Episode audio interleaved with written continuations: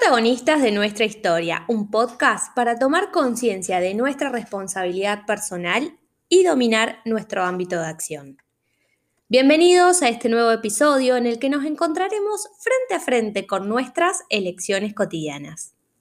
Brownie Ware, experta en cuidados paliativos y enfermos terminales, compiló en un libro los principales arrepentimientos de la gente antes de morir la enfermera australiana resumió las confesiones de pacientes terminales que acompañó y los comparte en su libro Cinco arrepentimientos de los moribundos para que tomemos conciencia a tiempo. De todos los relatos, sintetiza cinco deseos que se repiten en sus pacientes a la hora de encontrarse de cerca con el final de sus vidas. Haber vivido demasiado en función de las expectativas de los demás y no según las propias haber trabajado demasiado y no haber pasado más tiempo con mis seres queridos. No tener el coraje de expresar los sentimientos, no haber guardado el contacto con sus amigos y no haber vivido más en el momento presente.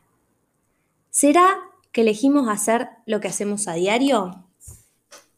Levantarnos, vestirnos con lo que vestimos, desayunar lo que trajimos del supermercado, ir a trabajar donde vamos, el medio por el que nos trasladamos, si caminamos, vamos en colectivo, tomamos un taxi o vamos en auto.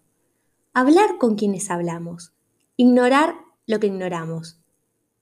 ¿Será que elegimos la vida que llevamos? ¿Hará falta esperar hasta nuestros últimos días para elegir y darnos cuenta de que podemos elegir?